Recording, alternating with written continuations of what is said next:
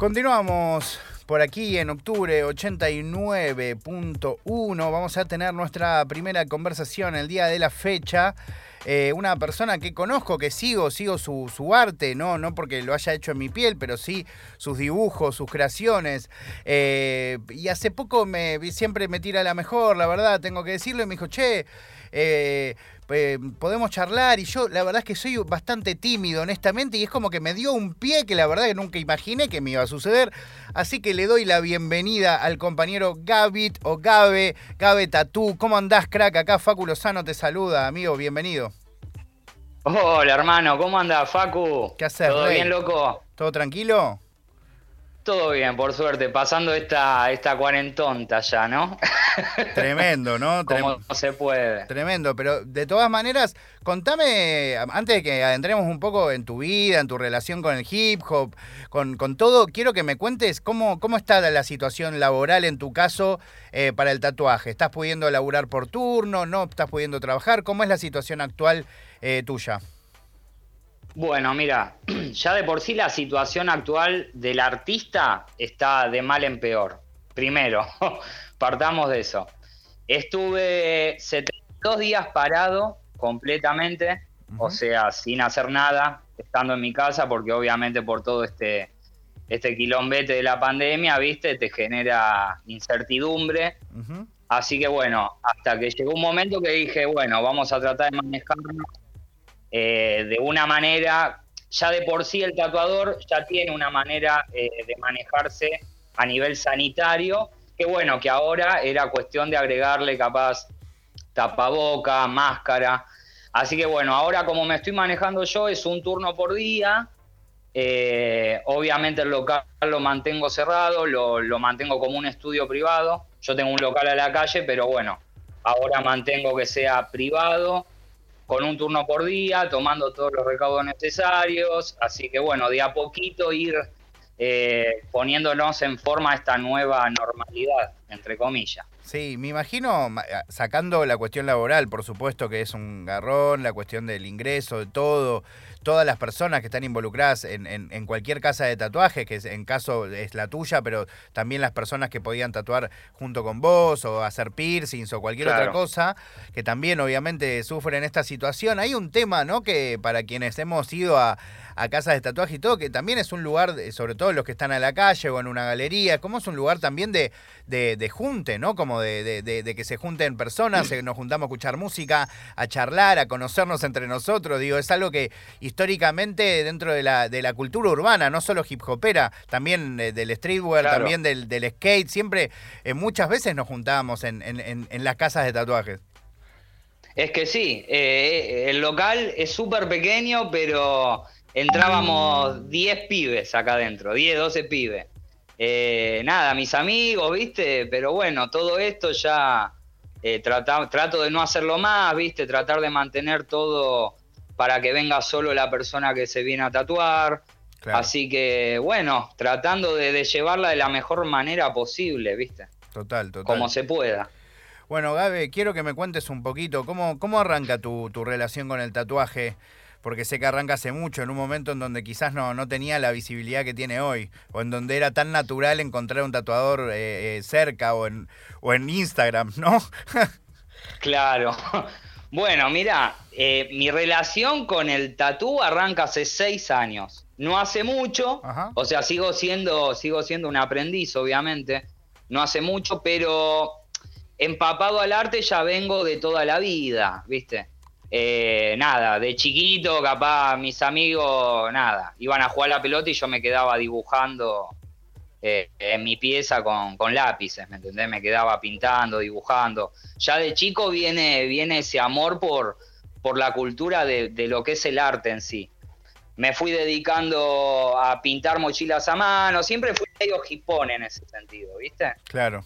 Por suerte y gracias a Dios tuve la oportunidad que mis viejos siempre me apoyaron en eso, viste que nunca, eh, obviamente a ellos les generaba incertidumbre, vengo de una familia laburadora, mi viejo es herrero, mi mamá ama de casa, y, mi viejo siempre quiso, viste, que nada, que el pibe siga el oficio, por decirlo de alguna manera, yo como que rompí el esquema ahí, viste. Eh, y bueno, y arrancando, pintando mochilas, yendo a ferias. Y mi relación con el tatuaje, aunque no lo crea, yo siempre lo cuento, ¿viste? Y mucha gente se me caga de risa, ¿viste? Pues me dicen, dale, no puede ser así. A ver. Yo soñé, yo soñé una noche, me acuerdo, yo laburaba, tenía un laburo que nada que ver. Sí. Eh, hacía reparto de colchones, ¿viste? Y ya estaba re podrido, la verdad. Está, a, a su vez estaba estudiando diseño gráfico en la UBA Ajá. en ese entonces.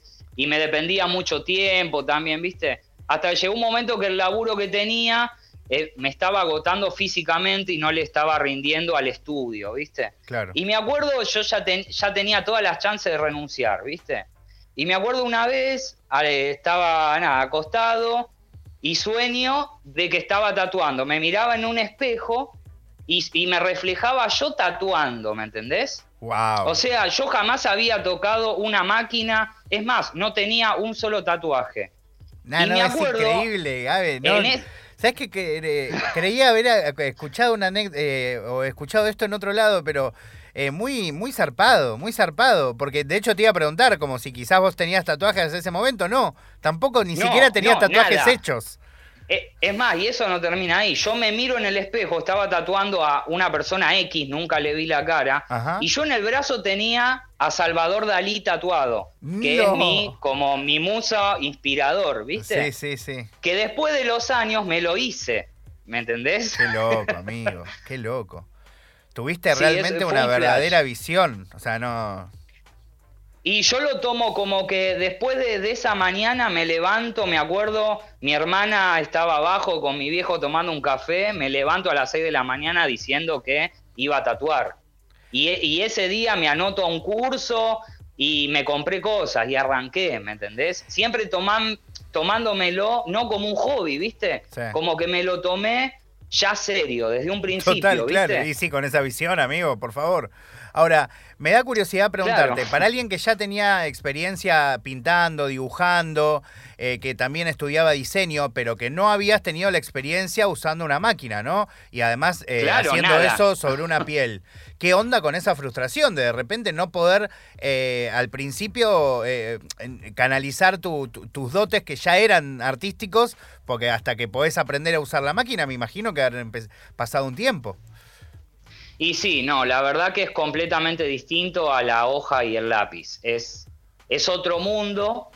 Eh, encima mi primer tatuaje me pasó de todo, se me rompió la máquina, en bien estaba tatuando. Viste cuando te pasa todo que decís, ¿qué carajo hice? Sí, o sea, ¿dónde me metí? Sí, Ese sí. sueño de mierda, digo, ¿qué onda? ¿Me entendés? Me, me trajo...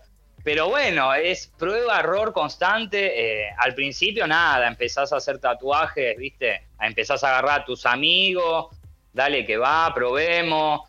Y necesitas de esa gente que te diga, dale, loco, dale para adelante. Por suerte siempre el apoyo de mi familia estuvo, estuvo a cuesta, el de mi novia, y siempre apoyándome en todo, ¿viste? Que eso es un empuje, ¿viste? Que es súper necesario, loco, para seguir adelante, ya sea en el arte en general, la música, ¿viste? Es necesario ese, ese empujón, ¿viste? Totalmente. Para no caerte. Totalmente. Bueno, no puedo no preguntarte tu relación con el hip hop, ¿no? Porque eh, han, ha- han pasado desde que, que empezaste ahí a, a conectarte con el tatú, eh, infinidad de, de- personas que hoy tienen otra visibilidad, ¿no? Bueno, como todo en general en la cultura urbana hoy, que ha, ha modificado mucho cómo se veía antes y cómo se ve hoy, eh, pero, pero bueno, hay algo que se puede ver muy graficado en tu cuenta ahí en, en Gavita, en, en tu cuenta en Instagram, eh, que es tu, tu vínculo con el hip hop, tu vínculo con Teca, tu vínculo con Zone, tu vínculo eh, de gusto, incluso haber eh, laburado para alguno de ellos. Bueno, sí, en sí todo, todo arranca por el 2008 más o menos, si no me equivoco. Hacíamos un evento de freestyle acá en las vías de Villa Madero, eh, ahí pegadito en la línea Belgrano Sur, con un par de amigos. Arrancamos ahí, creo que justo a la par de, de cuando arrancó el quinto escalón en su momento. Claro. Yo ya venía escuchando rap, mucho Violadores del Verso, KCO a pleno, mucho Vico C. Eh, venía ya escuchando desde los 14 años, tengo 30, así que imagínate si escuché pasar un montón de nombres al lado mío. Sí, sí. Y bueno, nada, arrancamos ahí, viste, haciendo competencia de freestyle, ranchadas, Después empezamos a ir al quinto cuando era el quinto escalón, eh, literal en los cinco escalones de ahí de Parque Rivadavia, eh, cuando se juntaban 15 personas. Después cuando obviamente se empezó a hacer todo más popular, nada, uno empezó como a irse por otros caminos, ¿viste? Ya cuando empezó ya a crecer mucho, ¿viste? Uno, nada, se pone re contento de eso, pero es como que, nada, ya lo ves tan popu que, que te empezás como, viste, ya no, no te registra nadie, es así. Y bueno, arrancando así, después, bueno, con el tiempo yo, yo tengo una muy buena y linda relación con el Micio, que antes era vecino mío, y bueno, empecé a tatuarlo a él, y a partir de empezar a tatuarlo a él, me empezó a generar cosas en Misión Hip Hop, era el evento de, de freestyle que hacía él en las plazas, y empecé a regalar, o sea, a canjear tatuajes ahí a los ganadores. Entre ellos tatué, bueno, a, muchos freestyle. Tatué a Nacho, a Tuku, a Frescolate, eh, a Dibuk. Tatué a varios. Eh, bueno, que todo arrancó a partir de ahí, viste, la relación de la música que me gusta y, plasmarlo también y relacionarlo con el tatuaje también, ¿viste? Porque venían los pibes y les mandaba hacer, no sé, le decía, che, grabamos un cipher. Y empezaron a ver ciclos de cipher acá en el local, ¿viste? Eh, con los pibes. Después, bueno, con el tiempo, eh, cuando el Micio empezó a hacer lo de Panamericana de Red Bull, vino Escone y también lo tatué, ¿viste? Así que fue, fue una linda movida. Muy loco. Y además lo, lo, que más me gusta es que no solo te, has quedado con esto, sino que como bien decía, has, eh, sobre todo en la cuarentena vi, vi mucho de esto de de vos experimentando, haciendo diseños, incluso unos que me gustaron mucho es convirtiendo en próceres algunos de nuestros próceres de, la cultura eh, que, están en tu cuenta, que son maravillosos, amigo, que, recomiendo para quien no lo haya visto, que vaya allá mismo y busque arroba Gavit Libertino y va, eh, se va em, a encontrar con, unas magias que lo hiciste, ¿no? Me, acuerdo al menos a Teca, a, a, a Sone, pero hiciste a varios, ¿no? Hice a un montón. Es más, eh, hice estilo prócer y estilo astronauta. Total, es cierto, es cierto. cuando hice la de Low Fresco fue muy loco. Yo hice la de Lil Supa. Claro, a Bizarrap lo hiciste, es muy bueno el de Bizarrap, es genial. Claro, y a, Lil Supa yo le había hecho un logo, hice, ¿viste? Hice el, astronauta y después arriba hice un logo del dojo. Es cierto, un loguito, un loguito de la NASA, ¿viste? ¿Qué pasó? Después me, empezaron a hablar, me habló Willy DeVille, me empezó a hablar Low Fresco que querían ese logo para, para el dojo, ¿me entendés? Fue una, una locura, yo como diseñador gráfico. Hermoso, claro, incluso creo que lo terminaron usando hasta en ropa y todo, ¿no? O no sé. Lo terminaron, lo terminaron poniendo en, ahí en la página de Instagram del dojo, ¿viste? El Yoyo Dojo. Hermoso. Y me había dicho, me había pasado el contacto, Low Fresco, ¿viste? Ya estábamos hablando para empezar nada, ellos me querían comprar el logo, obviamente, y empezar a usarlo. Hermoso. Así que es un plan, es un plan que está, está ahí por, por crecer. Bueno, Gabe, eh, eh, ¿querés recordar tu, página de Instagram para que la gente se contacte y para que te pueda pedir para hacerte un tatuaje o para que le hagas un diseño o cualquiera de tus magias o para que le recomiendes una buena canción de hip hop? También te podrían escribir por eso. De una, hermanito. Mira, mi Instagram es Gabea con B larga, Tatú, todo junto, Gavia Tatú. Perfecto. Eh, me pueden seguir en Instagram, después Facebook mucho no estoy usando últimamente, pero bueno, en Instagram pueden cotizar algún precio, no hay ningún problema, o charlar, o no hay ningún drama por eso. Bueno, eh, sabes que iba a poner una canción, eh, pero la voy a, voy a modificarla para poner una un poco más eh, rapera, porque para despedirte a vos siento que tengo que poner una canción rapera, pero bien rapera. A ver, estoy mirando, en mi, estoy mirando en mi propia lista a ver cuál es la más rapera que tengo a mano, ¿no? Eh, a ver, espérame, ¿eh? Mira, mira, ya te lo... Mira, Gin and Shoes de Snoop Dogg. Sí, sí, sí. Uy, amigo. ¿Te más rapero que eso no hay, ¿eh? Sí, sí, sí. Le aprovechamos, le mandamos un Yagrauda a Plusito, que es su disco preferido y su canción preferida. Y se, también se la dedicamos a él. Amigo, eh, te, agradezco mucho, mucho la charla y espero que, pronto esto se vaya solucionando para que pueda para que pueda seguir trabajando la gente que laburaba con vos y también para que pueda seguir tomando muchos más turnos que uno por día. De una, Facu. Primero y principal te quiero agradecer, loco. La verdad que. Primero agradecerte y felicitar por todo lo que estás haciendo por la cultura, viejo. Porque la verdad que.